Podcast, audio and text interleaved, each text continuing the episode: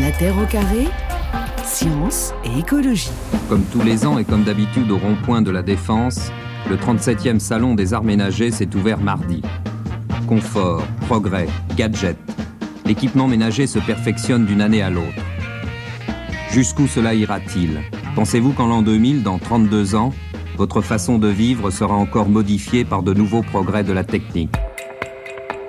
Voilà, confort et progrès. Et donc, plus de 50 ans plus tard, François Jarige, vous interrogez nos sociétés modernes dans ce livre. On arrête parfois le progrès, histoire et décroissance aux éditions de l'échappée.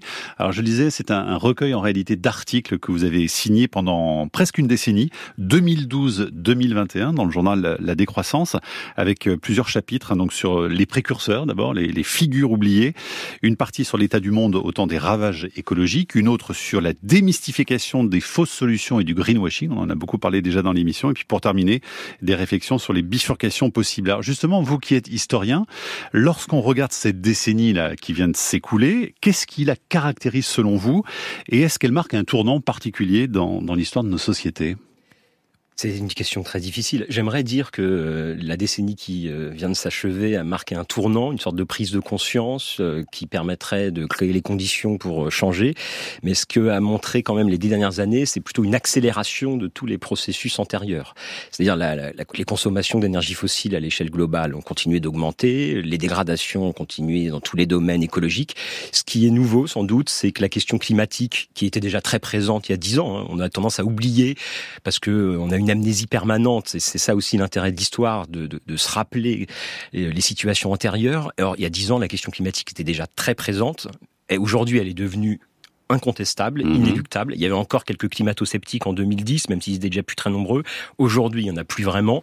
Donc, ce qui a changé, c'est la question que aujourd'hui se pose, c'est de savoir qu'est-ce qu'on fait concrètement. C'est-à-dire que mhm. le constat, euh, euh, le constat sur l'état, sur la situation écologique dramatique est fait. Maintenant, la question de savoir qu'est-ce qu'on fait. Or, ce qui est dramatique, c'est que les solutions qui sont proposées aujourd'hui ont assez peu changé et on continue d'être dans une sorte de course en avant. On croit que l'innovation va résoudre le problème. On croit qu'on va substituer telle ou une énergie à une autre avec toutes les promesses euh, qu'on présente aujourd'hui dans les médias. Et donc, ce qu'on pourrait dire, c'est d'une certaine manière, il y a une quand même une prise de conscience hein, chez euh, des nouvelles générations, chez plein d'acteurs qui auparavant niaient la réalité du phénomène. Et en même temps, les solutions qui sont apportées à ce, au problème restent à peu près les mêmes. Mhm. Malgré les discours, malgré les belles paroles qu'on trouve dans les, dans les discours politiques aujourd'hui, la situation, en fait, reste la même. C'est ça qui est assez dramatique, je trouve, euh, si on essaye de faire le bilan de ces dix dernières années. Alors, vous dites le climato-scepticisme existe plus vraiment. Ça reste à prouver parce que les enquêtes montrent euh, aux États-Unis, par exemple, et même en France, hein, qu'il y a encore du climato-scepticisme. Et puis on est passé à autre chose, on a glissé aussi vers un climato-rassurisme. Donc il y a d'autres formes finalement de, scepticisme. Hein. Non mais vous avez raison, j'essaye de me rassurer moi-même en disant qu'il n'y a plus de climato-scepticisme. En réalité ce qui est pire, ce qui est terrifiant, c'est qu'il y en a encore. Alors je pensais plutôt au débat intellectuel français. Aujourd'hui dans les médias, un intellectuel ou un scientifique qui viendrait avec un discours climato-sceptique serait immédiatement mis de côté et peu écouté. La situation est sans doute très différente dans d'autres contextes aux États-Unis. Mais par ailleurs, vous avez raison. Cette reconnaissance de la réalité du changement climatique ne résout pas le problème. Parce qu'aujourd'hui, il y a d'autres manières de créer une forme de climato-scepticisme. L'une, c'est de dire que, en fait, l'enjeu, c'est pas de changer nos modes de vie, changer nos organisations sociopolitiques, c'est de s'adapter au changement climatique, qui est une petite musique qui est en train de s'installer. Donc, l'enjeu aujourd'hui, ça va pas être de réduire nos émissions, en réalité, ça va être de trouver les conditions de s'adapter et pour sauver ce qui peut l'être de notre mode de vie dans le contexte du réchauffement climatique. Et ça, c'est assez terrifiant. L'enjeu, c'est quand même de baisser nos émissions de gaz à effet de serre, quand même, aujourd'hui. Hein. C'est ce qui est annoncé officiellement, mais je ne vois aucune mesure concrète qui va dans le, sens d'une décarbonation. Ah bah, il faut le faire. C'est hein. ça. Mais c'est pour ça que je, c'est pour ça que je parle du mot décroissance dans, dans le livre. C'est un mot qui était encore considéré comme inaudible il y a quelques années, et aujourd'hui, il y a une sorte de consensus sur le fait qu'il n'y a pas d'autre solution. Il faut faire décroître nos consommations matérielles, c'est-à-dire transformer en profondeur nos manières de vivre, nos manières de nous organiser. Donc ah. c'est incompatible avec le produire plus euh, que, que disent certains Bien sûr. dirigeants.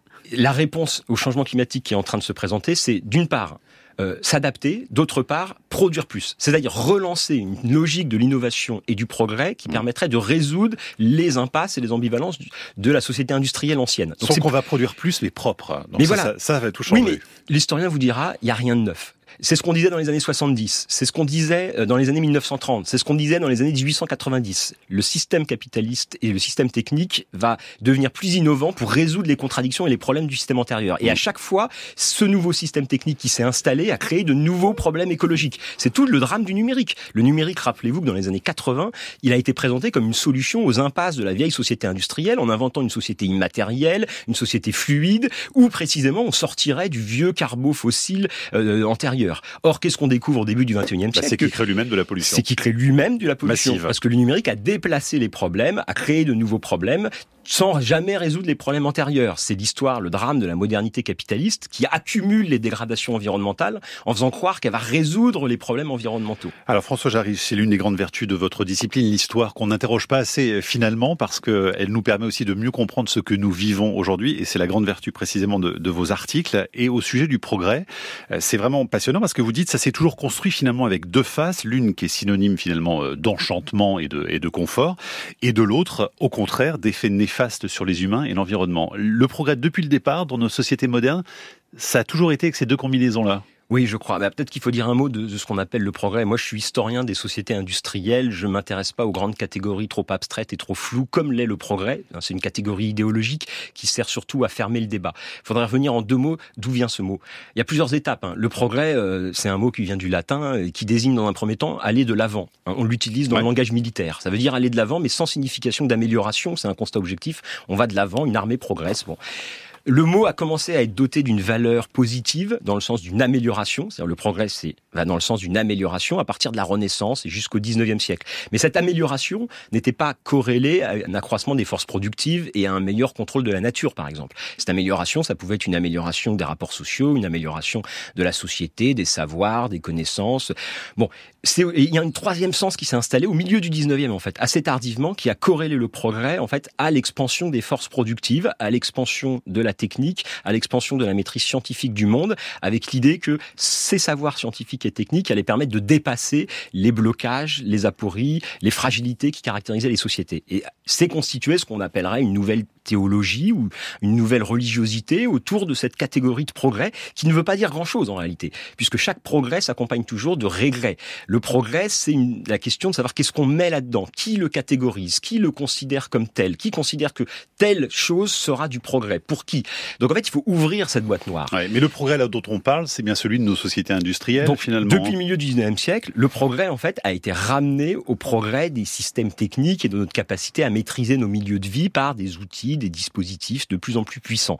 Alors pour répondre à votre question, parce que j'ai pas encore répondu, en fait, euh, en fait, oui, à chaque fois, il y a eu autant de débats. C'est-à-dire que jamais personne n'a vraiment cru. Je pense que l'histoire des 150 dernières années, c'est une série de cycles, de contextes de croissance modernisatrice euphorique autour du progrès, suivis de moments de désenchantement, d'interrogation. Mais dès le début, en 1850, lorsqu'est formulée euh, l'idée de progrès de façon, commence à être formulée très stricte, hein, il y a des intellectuels qui écrivent à l'époque que le progrès devient une sorte de mouvement inéluctable, linéaire, auquel il faut s'adapter et qu'on ne peut pas réguler. Il y avait déjà plein d'acteurs qui disaient que le progrès était un fanal obscur pour parler comme Baudelaire, ou euh, Fourier, j'aime beaucoup dans les années 1830-40, quand on commence à parler du progrès à tout va, dit derrière ce jargon de progrès, il y a des choses qu'il faut essayer de d'explorer. et en fait, c'est en permanence. Il y a des termes très sévères. Hein. Vous citez un certain nombre de sceptiques justement par rapport au progrès, qui parlent d'appauvrissement de la vie, du mythe de la machine et de la démesure de l'orgueil des occidentaux. Hein. Là, vous faites référence notamment à Lewis Mumford, par exemple, Gunther Anders. Toute l'histoire du XXe siècle, c'est l'histoire de pensée critique du progrès.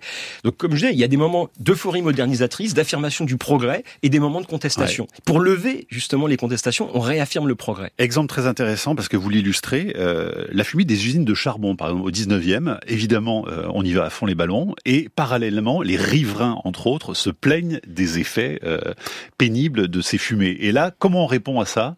Par le progrès technique, mmh. par le, c'est l'invention du technosolutionnisme via les techniques de dépollution. Mais ça, c'est ce que peut apporter l'histoire. Il ne s'agit pas de dire que les choses ont toujours existé, mais il s'agit de bien se rappeler que les, la prise de conscience environnementale n'est pas une innovation récente, elle n'a cessé d'accompagner la société industrielle. Dans les années 1850-60, la question des fumées, des pollutions de l'air fait déjà un vaste débat, alors à d'autres échelles, avec d'autres sujets qu'aujourd'hui, mais fait déjà l'objet d'un vaste débat. Face aux riverains qui se plaignent des fumées, qu'est-ce qu'on leur répond, notamment les ingénieurs des mines qui deviennent les pilotes des politiques euh, à l'échelle locale? Eh ben, Les ingénieurs des mines disent on va, on va résoudre le problème problème par des techniques de dépollution. C'est les fameux fourneaux fumivores au 19e siècle, sur lequel a beaucoup travaillé un ami qui s'appelle Thomas Leroux. Et les fourneaux fumivores, c'est des techniques de dépollution. On va manger la fumée. On va manger la fumée, donc on ne rejettera plus de fumée, donc il n'y aura plus de problème. Mais je rappelle qu'il s'est passé la même chose dans les années 70. Dans les années 70, il y avait déjà des manifestations de jeunes devant les salons de l'automobile aux États-Unis dénonçant les pollutions automobiles. Dans la presse automobile, il y avait l'idée qu'en 2000, il y aurait plus de pollution automobile grâce au progrès à la fois de la motorisation et grâce aux techniques de dépollution. C'est ce qu'on nous dit pour la captation de carbone encore aujourd'hui d'ailleurs. C'est ce hein. qu'on a dit. On pourrait multiplier les exemples, c'est incroyable. Le charbon propre, le pétrole propre, les, le gaz propre. Hein, le gaz propre. le gaz naturel a été. Le gaz, naturel. Le gaz naturel a été présenté comme une solution écolo face au pétrole. Le pétrole naturel qu'on peut dire aussi. Hein. Euh, question sur la sémantique. Vous parlez de progrès, c'est un mot qu'on entend peut-être un peu moins en ce moment, mais on entend beaucoup le mot innovation. Est-ce que euh, c'est une nouvelle euh, façon de présenter quelque chose d'encore plus positivement? Parce qu'on innove et donc forcément c'est génial Oui, bien sûr. Hein, le, le langage, je pense, est très important dans toute cette histoire, surtout aujourd'hui parce qu'on est piégé par des mm. mots creux qui sont manipulés par différents acteurs euh, qui ont un intérêt à manipuler ces mots et à démonétiser le sens des mots. Évidemment, le progrès est toujours associé à un ensemble de termes pour le qualifier. Au 19e siècle, lorsqu'il apparaît, on parle de machine, du machinisme. Hein, le machinisme, c'est le sens du progrès. Au cours du euh, aujourd'hui, on parle de l'innovation, mais c'est un mot qui est apparu dans les années 80 en réponse justement au fait que les vieux termes comme mécanisation, automatisation, machinisme avaient plus vraiment de sens à partir des années 70. Donc le mot innovation a été promu. Il faut rappeler que jusqu'au 19e, le mot innovation était perçu très négativement. C'était l'introduction de quelque chose de dangereux pour l'existant. Le mot euh, innovation a changé de signification au XXe siècle et aujourd'hui, on en est arrivé à un point où il est devenu une sorte de terme quasiment euh, totémique qu'on emploie dans tous les dans tout, dans tous les sens mm. pour de rien dire. Et on pourrait multiplier les exemples. Hein. Le mot start-up qui est une sorte de, de variation de l'innovation. Le start-up, c'est l'entreprise qui doit innover, qui est apparu il y a une quinzaine, vingtaine d'années, qui aujourd'hui n'est plus questionnée, comme si ça allait de soi, alors que ça fait partie de ces mots idéologiques qui nous empêchent de penser, je pense. C'est ça le problème.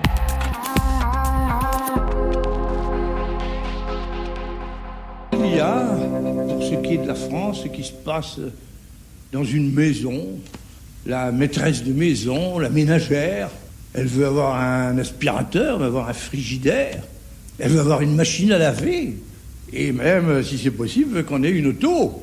Ça, c'est le mouvement. En même temps, elle veut pas que son mari s'en aille bambocher de toutes parts, que les garçons mettent les pieds sur la table, et que les filles ne rentrent pas la nuit. Ça, c'est l'ordre. Et la ménagère veut le progrès, mais elle veut pas la pagaille. Eh bien, c'est vrai aussi pour la France. Il faut le progrès, il faut pas la pagaille. Et ça vaut son pesant de cacahuètes. Un bon discours sexiste et paternaliste à la fois. Le général de Gaulle en 1965, François Jarige, vous qui êtes notre invité historien, au moment où paraît votre euh, ouvrage, on arrête parfois le progrès. Euh, un petit commentaire sur euh, ce qu'on vient d'entendre C'est en 65, hein, évidemment, il faut le replacer dans son contexte. Bien sûr, on est en plein milieu des Trente Glorieuses, de, de réorganisation du système économique, de, de course à la frénésie consumériste, et le général de Gaulle incarne aussi une génération antérieure. Mais les années 50-60, 70 sont une période très intéressante parce que ça correspond à ce cadrage modernisateur et cette relance du progrès. Il faut se rappeler que dans les années 30, plus personne ne croyait au progrès. Les critiques écologiques, sociales, des contradictions du capitalisme étaient déjà omniprésentes. Mm. La Seconde Guerre mondiale et la reconstruction et la relance de la croissance après 1945 a créé pendant 20 ans une sorte d'euphorie et de confiance incroyable dans la capacité de la modernité technique à résoudre tous les problèmes. Et le, ce discours du général de Gaulle est en plein dans ce moment-là. Alors François Jarry, on l'a vu avec vous, il y a toujours eu donc des critiques aussi du, du progrès depuis le, le départ, mais est-ce que finalement, malgré toutes ces forces d'opposition qui ont voulu euh, barrer la route d'une certaine façon au progrès, il ne faut pas se résoudre au constat que c'est toujours globalement le progrès qui triomphe? Oui, mais peut-être que moi je pense que bon, j'ai employé le terme dans euh, le titre du livre, donc je peux pas euh, le nier, je peux pas le repousser, mais je crois que le progrès en fait ça ne veut rien dire. Hein. C'est-à-dire qu'il faut qu'on se mette d'accord là-dessus. C'est-à-dire que le progrès ça ne veut strictement rien dire. C'est un certain rapport au temps. Chaque société entretient un rapport au temps, c'est-à-dire une relation entre le passé, le présent et le futur. Euh, dans d'autres sociétés, dans certaines sociétés c'est cyclique, dans certaines sociétés c'est un déclin, dans certaines sociétés c'est une stabilité. Dans notre métaphysique moderne et dans notre représentation du temps, c'est cette flèche du temps qui va vers le mieux, qui s'est imposée depuis très récemment récemment depuis 150 ans. Mais ça façonne nos, nos imaginaires. Moi, ce qui m'intéresse, c'est de voir les effets politiques et sociaux que produit cette mmh. notion et cette catégorie. C'est-à-dire pourquoi on l'emploie? Par exemple, le titre, c'est On n'arrête pas le progrès. Je me suis intéressé à la façon, aux premiers usages de cette expression. À quel moment cette expression On n'arrête pas le progrès apparaît? C'est assez fascinant. C'est dans les années 1880-90 que l'expression commence à surgir dans la presse et plein d'acteurs l'utilisent. Et ils l'utilisent pour dire quoi? Ils l'utilisent au moment où on commence, notamment au début du XXe siècle, dans les années 1900, lorsqu'on critique l'arrivée de l'automobile, lorsque toute une série d'acteurs s'interrogent sur la pertinence d'utiliser des automobiles, qui est une sorte de pratique bourgeoise, aristocratique, qui ne sert à rien. Et qui fait peur aux piétons. Hein. Et que les classes populaires refusent parce que ça écrase les poules dans les villages, etc.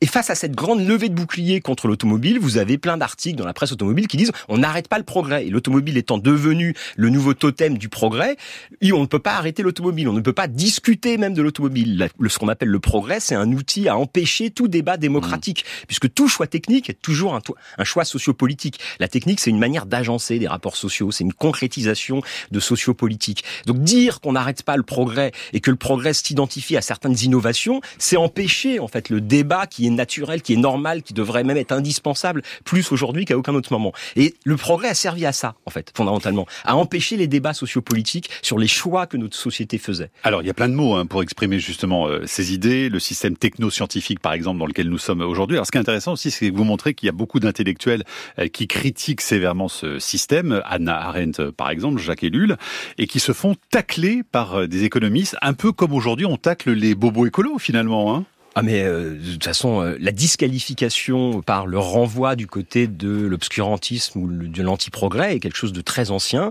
Moi, j'avais commencé en étudiant les ouvriers qui cassaient les machines au 19e siècle, et l'affirmation du progrès technique était une réponse des économistes à ces critiques, à ces débats sur les effets sociaux des premières machines au début de l'industrialisation. Et donc ça a toujours servi, ce que je dis, à mettre de côté, à marginaliser des arguments qui sont souvent des très bons arguments.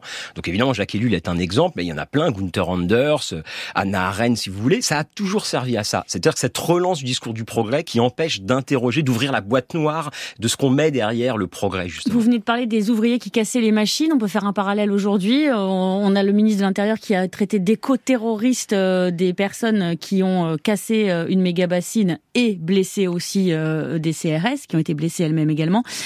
comment Comment vous regardez ces, sabotages, ces actions euh, de plus en plus, euh, non pas violentes, mais radicales en tout cas?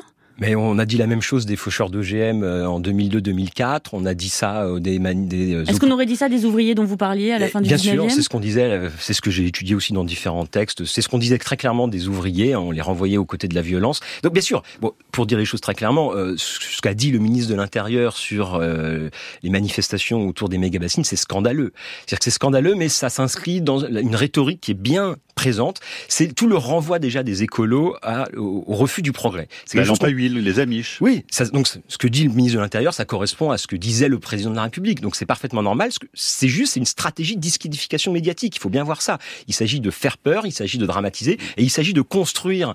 Dans la, il s'agit de construire l'opposant politique en ennemi et en barbare. Bruno Le Maire parlait des rouges. Hein, c'est pareil, les éco-terroristes, les rouges. Euh. Dans les années 90, qu'on a parlé des écolos comme des euh, les pastèques là, hein, vert à l'extérieur, à l'intérieur. Aux États-Unis lorsqu'il s'agit de disqualifier l'écologie en la présentant comme le nouveau visage de la régulation Mais que dit l'histoire là-dessus? C'est-à-dire que si on se projette même dans 100 ans, euh, que pensez-vous pourrait dire l'histoire sur ce qui se passe aujourd'hui? Moi, je pense que euh, les magabassines, comme d'autres grands projets techniques actuels, sont euh, doivent être discutés parce qu'ils sont très incertains. Il apparaît évidemment que les mégabassines, c'est une manière de sauver l'agriculture intensive pour arroser euh, les grands champs de maïs dans le sud-ouest. Donc ces, ces, ces, ces, choix visent en fait à éviter des changements plus radicaux. Or aujourd'hui, on sait que ces changements radicaux sont indispensables. Donc que donc ces manifestants, 8000 personnes qui vont manifester mmh. contre des mégabassines, qui prennent un week-end. C'est beaucoup. Hein. C'est beaucoup. C'est énormément. Et c'est magnifique pour la démocratie d'une certaine manière. Ça montre à quel point les citoyens sont conscients, sont prêts à agir. Il y a un vrai débat qui s'engage sur ce, les méga-bassines, c'est un exemple. Il y en a tellement d'autres. Chaque contournement autoroutier, chaque grand projet d'infrastructure. Euh, Mais il y a des euh, gens qui vont vous traiter d'historien radical, par exemple, là, qui vont vous écouter. Et oui, et, sans doute en sortant de l'émission, je recevrai des mails mm. d'insultes en disant que je suis euh, bourré d'idéologie. Mais vous savez, c'est le problème classique. Hein, l'ennemi est toujours l'idéologue. Mais soi-même, on ne l'est pas. Et vous croyez que Gérald Darmanin, quand il tient ce genre de discours tellement scandaleux dans les médias, il n'est pas lui-même totalement idéologique? Donc, c'est ça qui est terrifiant. Mais même Emmanuel Macron, quand il vante le modèle start-up, c'est une caricature, le modèle start-up. Donc, il est lui même idéologique.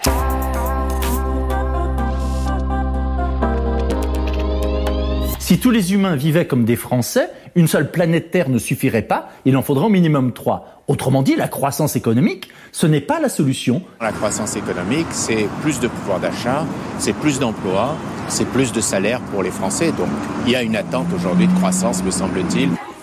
Sur le chemin de la décroissance, certains adoptent la méthode des petits pas.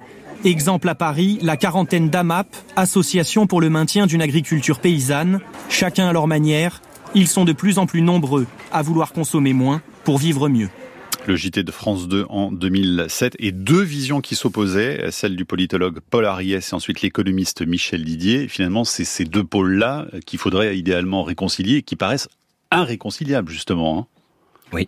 Et comment on fait alors Je ne sais pas s'il faut les réconcilier. Je crois qu'il faut acter le fait que dans les années 80 a été formulée une utopie qui était celle de la croissance verte ou du développement durable, c'est-à-dire de l'idée qu'on décorrélait la croissance économique de ses impacts environnementaux. Aujourd'hui, il commence à y avoir un consensus. C'est pas moi qui le dis. Hein, il y a des publications de tous les côtés qui sortent sur le fait que cette décorrélation n'est pas possible. Notre société industrielle repose fondamentalement sur les combustibles fossiles bon marché. C'est-à-dire que ça... donc une société sans énergie fossile, c'est une autre société que la nôtre. Une société qu'il faut réinventer, une société qui est pas nécessairement, qui est pas nécessairement catastrophique, qui est pas nécessairement horrible, qui est pas nécessairement un retour Alors justement, François Jarich, parce qu'on a, bah, vous parlez de grottes, Radi nous écrit sur franceinter.fr, euh, il vous demande si vous voulez qu'on retourne dans des grottes, et Gilles ajoute, est-ce que vous voudrez euh, la mort de la technologie? Non, mais je crois que c'est des, des alternatives infernales qui nous empêchent d'avancer, qui nous empêchent de penser. L'alternative, c'est pas de développer les grandes technologies que nous promettent aujourd'hui les principaux acteurs, ou de revenir dans la grotte. Ce qu'on appelle technologie, c'est une catégorie encore un peu trop floue, un peu trop large. Il y a toujours plusieurs choix techniques pour réaliser des choses. L'homme est un être technique qui médiatise son rapport au monde via des dispositifs matériels. La question, c'est que ces choix, ces dispositifs matériels modèlent les relations que nous on entretient entre nous, les relations qu'on entretient avec la nature. Donc il faut faire des choix techniques qui correspondent aux possibilités de nos milieux de vie, aux possibilités de nos ressources. Donc il ne s'agit pas de revenir en arrière, ça n'a aucun sens. On revient jamais en arrière. On va dans le futur, mais en faisant des choix techniques. Est-ce qu'on développe l'agriculture 3.0 euh, est-ce qu'on développe des grandes voitures électriques? Est-ce qu'on développe l'aviation euh, hydrogène? Donc c'est poursuivre la trajectoire actuelle qui va nous mener à un effondrement environnemental encore accéléré Ou est-ce qu'on met la technique à sa place? En fait, il faut mettre la technique en second plan. La technique doit être un outil d'accompagnement de nos décroissances matérielles. Est-ce que euh, la démocratie est une réponse réelle, peut-être une réponse à cette nécessité de décroissance aujourd'hui, François Jarry? Je ne sais pas si c'est une réponse, mais c'est une... Parce qu'il faut embarquer tout le monde, sinon on n'y arrivera pas. Et il faut embarquer la majorité, tant qu'à faire. Donc c'est une nécessité.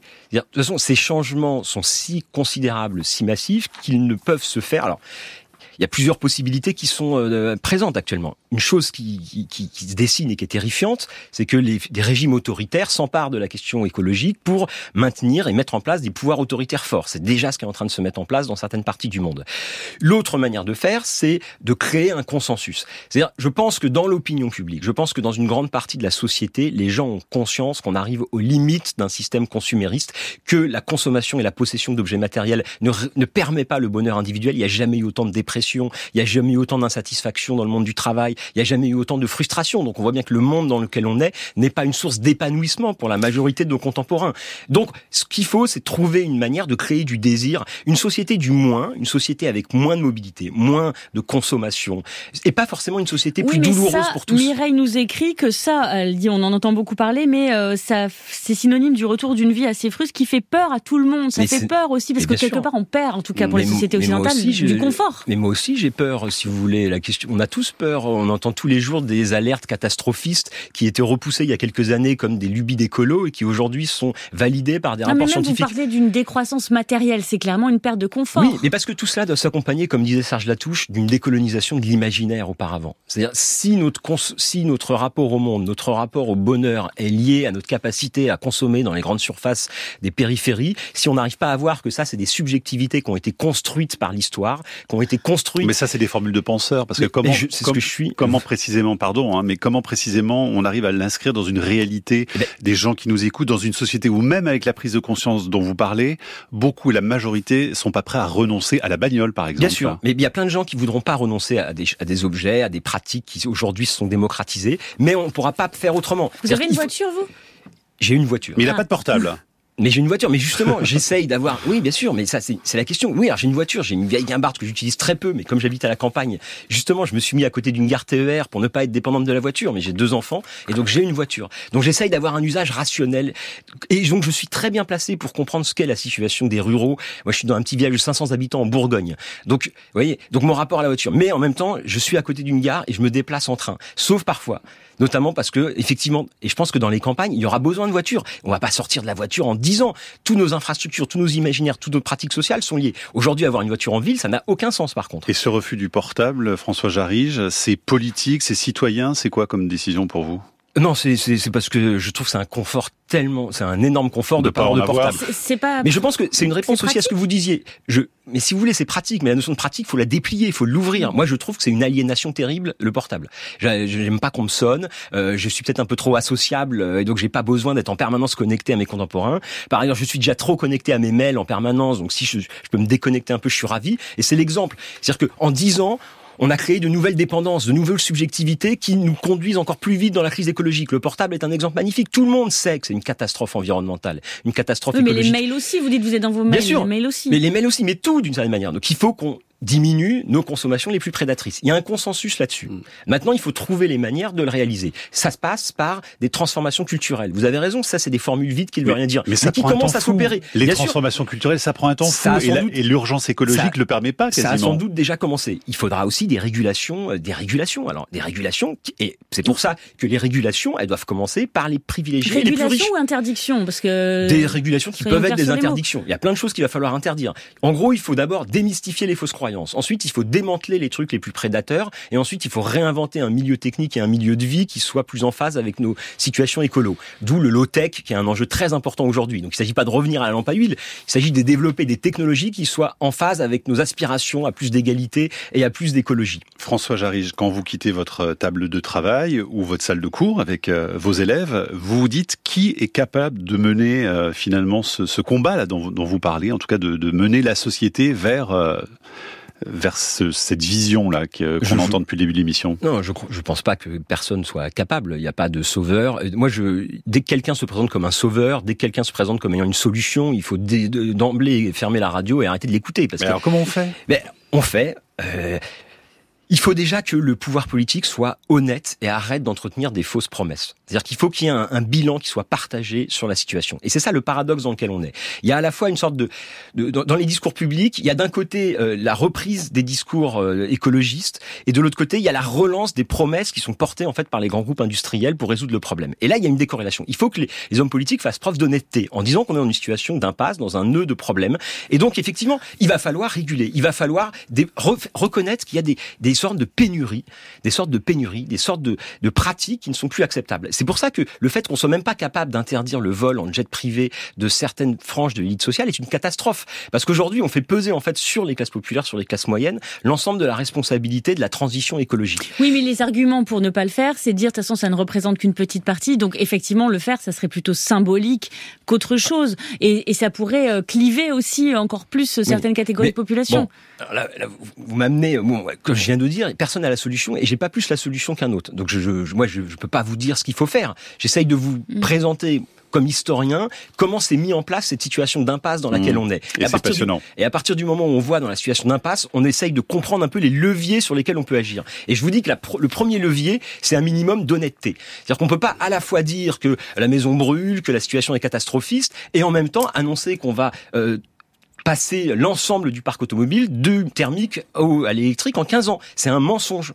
C'est un mensonge parce que c'est pas faisable techniquement, c'est pas faisable sur le plan énergétique, c'est pas faisable sur le plan écologique des métaux et autres. Et donc il faudrait commencer à préparer les gens sur le fait que nos pratiques de mobilité doivent changer. Euh, le fait que le tourisme euh, en avion euh, se soit démocratisé depuis très récemment, depuis les années 80-90. Il faut dire que le tourisme en avion à l'autre bout du monde est quelque chose du passé. Mais alors François Jarige, parlons des énergies renouvelables par exemple. Qu'est-ce que vous en faites alors euh, Qui sont des outils présentés comme euh, évidemment euh, d'avenir pour la transition écologique Les parcs solaires géants, les batteries toujours plus performantes, le recours à l'hydrogène, les éoliennes, tout ça, vous balancez ça à la poubelle Bien sûr que non. Alors, j'étais invité au départ pour parler d'un livre qui s'appelle Face à la puissance, une histoire des énergies alternatives et renouvelables, où avec un collectif d'historiens, on a essayé de refaire l'histoire de ces trajectoires oubliées, puisqu'en fait, toute l'histoire des énergies est souvent résumée à l'accumulation de fossiles, et c'est cette accumulation de fossiles a toujours posé problème. Dès les années 70, j'ai étudié les débats sur le solaire, les premiers moteurs solaires dans les années 70, qui visaient à répondre aux impasses de la dépendance au charbon. Donc ça, c'est très régulier. Dans les années 30, en Floride, vous aviez une grande partie du chauffage qui se faisait avec du solaire passif. Est arrivé le pétrole en masse, on a tout démantelé pour mettre en place des chauffages au fuel, parce que ça permettait de créer des marchés. Donc on a besoin des énergies renouvelables. Le problème, sur les politiques du renouvelable, c'est qu'on veut faire la même chose avec le renouvelable qu'on faisait avec les fossiles et avec le nucléaire. Or, une société avec des énergies renouvelables n'est pas la même société qu'une société avec des énergies fossiles. Et c'est ça qu'il faut accepter. Or, on croit qu'on va faire avec ce qu'on a fait avec le fossile, avec le renouvelable. Et là, c'est pas possible. Ça va créer des frustrations. Et si on veut faire, évidemment, produire autant qu'on produit d'électricité avec le nucléaire, avec des éoliennes, il va falloir en mettre partout. Et là, les éoliennes vont susciter des rejets de tous les côtés. Parce qu'une société qui repose sur l'intermittence, qui repose sur ce type de convertisseurs qui sont les éoliennes ne peut pas être la même société qu'une société fossile ou une société nucléaire. Et c'est ça. Donc évidemment qu'on a besoin d'une... Tous les, les renouvelables seront des technologies d'atterrissage ou de décroissance. Donc c'est pareil, on va pas se passer du pétrole en cinq ans. On va pas Et donc voilà, c'est ça que je veux dire. C'est qu'il peut pas les, renouvelables sont indispensables, il faut les développer, mais il faut les développer en pensant les questions sociales et les modes d'organisation politique. Un message de Little Big Fred sur Twitter qui euh, dit le progrès est un mythe, dites-vous. Espérance de vie moyenne en France en 1945 ans. Aujourd'hui, euh, on est plus vers les 80. Je ne sais pas le chiffre exact, l'âge exact. Que dites-vous aux gens qui disent ça Arrêtez de dire que euh, on, faut revivre, venir avant. On vit J'ai jamais dit qu'il fallait revenir avant. J'ai dit qu'il En tout cas, qu'on vit mieux aujourd'hui. Il y en a qui disent qu'on vit mieux aujourd'hui. Bien sûr, bien sûr, l'espérance de vie est l'un des principaux indicateurs. Alors la question, ça, alors ça pose plein de questions. C'est difficile d'y répondre en 30 secondes. Non, on va pas nier que euh, il y a une augmentation de l'espérance de vie. La question, c'est à quoi est liée l'augmentation de l'espérance de vie? L'augmentation de l'espérance de vie, est-ce qu'elle est liée euh, aux infrastructures technoscientifiques les plus lourdes et les plus bah, complexes? Aux progrès médicaux aussi. Elle est euh. liée pour l'essentiel à l'amélioration de l'alimentation, à des règles d'hygiène de base, à un certain nombre de médicaments très peu nombreux qui ont permis de lutter contre une grande partie des maladies. Par ailleurs, je souligne que ce qu'on appelle l'espérance de vie aujourd'hui, on peut en discuter. C'est il y a une stagnation, il y a l'explosion des maladies environnementales qui fait que les progrès de l'espérance de vie tendent plutôt à stagner. Donc si on veut continuer, on a sans doute un, elle baisse même dans certains pays. Et hein. elle baisse même dans plein de pays effectivement occidentaux. Donc la question, la question, donc ça c'est un argument qui revient en permanence. Mais mais c'est la question n'est pas de revenir au Moyen Âge encore, ça n'a aucun sens. La question de savoir quel chemin on construit pour l'avenir. Est-ce qu'on continue à faire comme avant? C'est ce qui se passe aujourd'hui. Il faut pas zoer la face. Ou est-ce qu'on essaye de construire et d'inventer un autre monde? Et c'est cet autre monde Évidemment, j'ai pas de solution, j'ai pas voulu le présenter euh, clé en main, et si je le faisais, je passerais pour un abruti.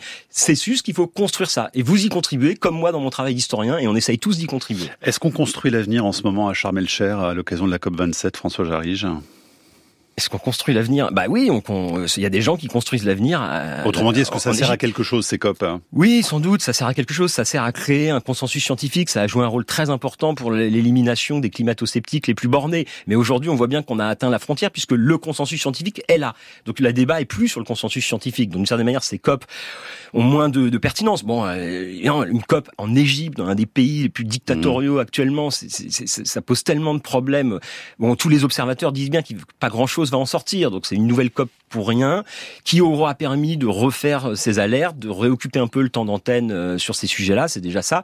Mais euh, non, mais qui croit que quelque chose va sortir de la COP en Égypte? Le GIEC qui parle de sobriété dans, dans un de ses derniers rapports, là, c'est quand même plutôt positif, ça. Donc il y, a des, il y, a des éléments qui peuvent être considérés comme positifs. On voit bien qu'il y a un changement d'imaginaire qui est déjà en marche. Je veux dire, les, les tous les, les, les, jeunes qui démissionnent euh, pour pas bosser dans les grandes entreprises polluantes, le fait que le langage qui était considéré comme inacceptable il y a dix ans soit désormais repris par des acteurs économique et politique, c'est déjà une bonne chose. Merci si beaucoup. Si on veut finir sur une note positive, ah, il faut toujours finir sur une note positive. il connaît bien les médias, François Jarige.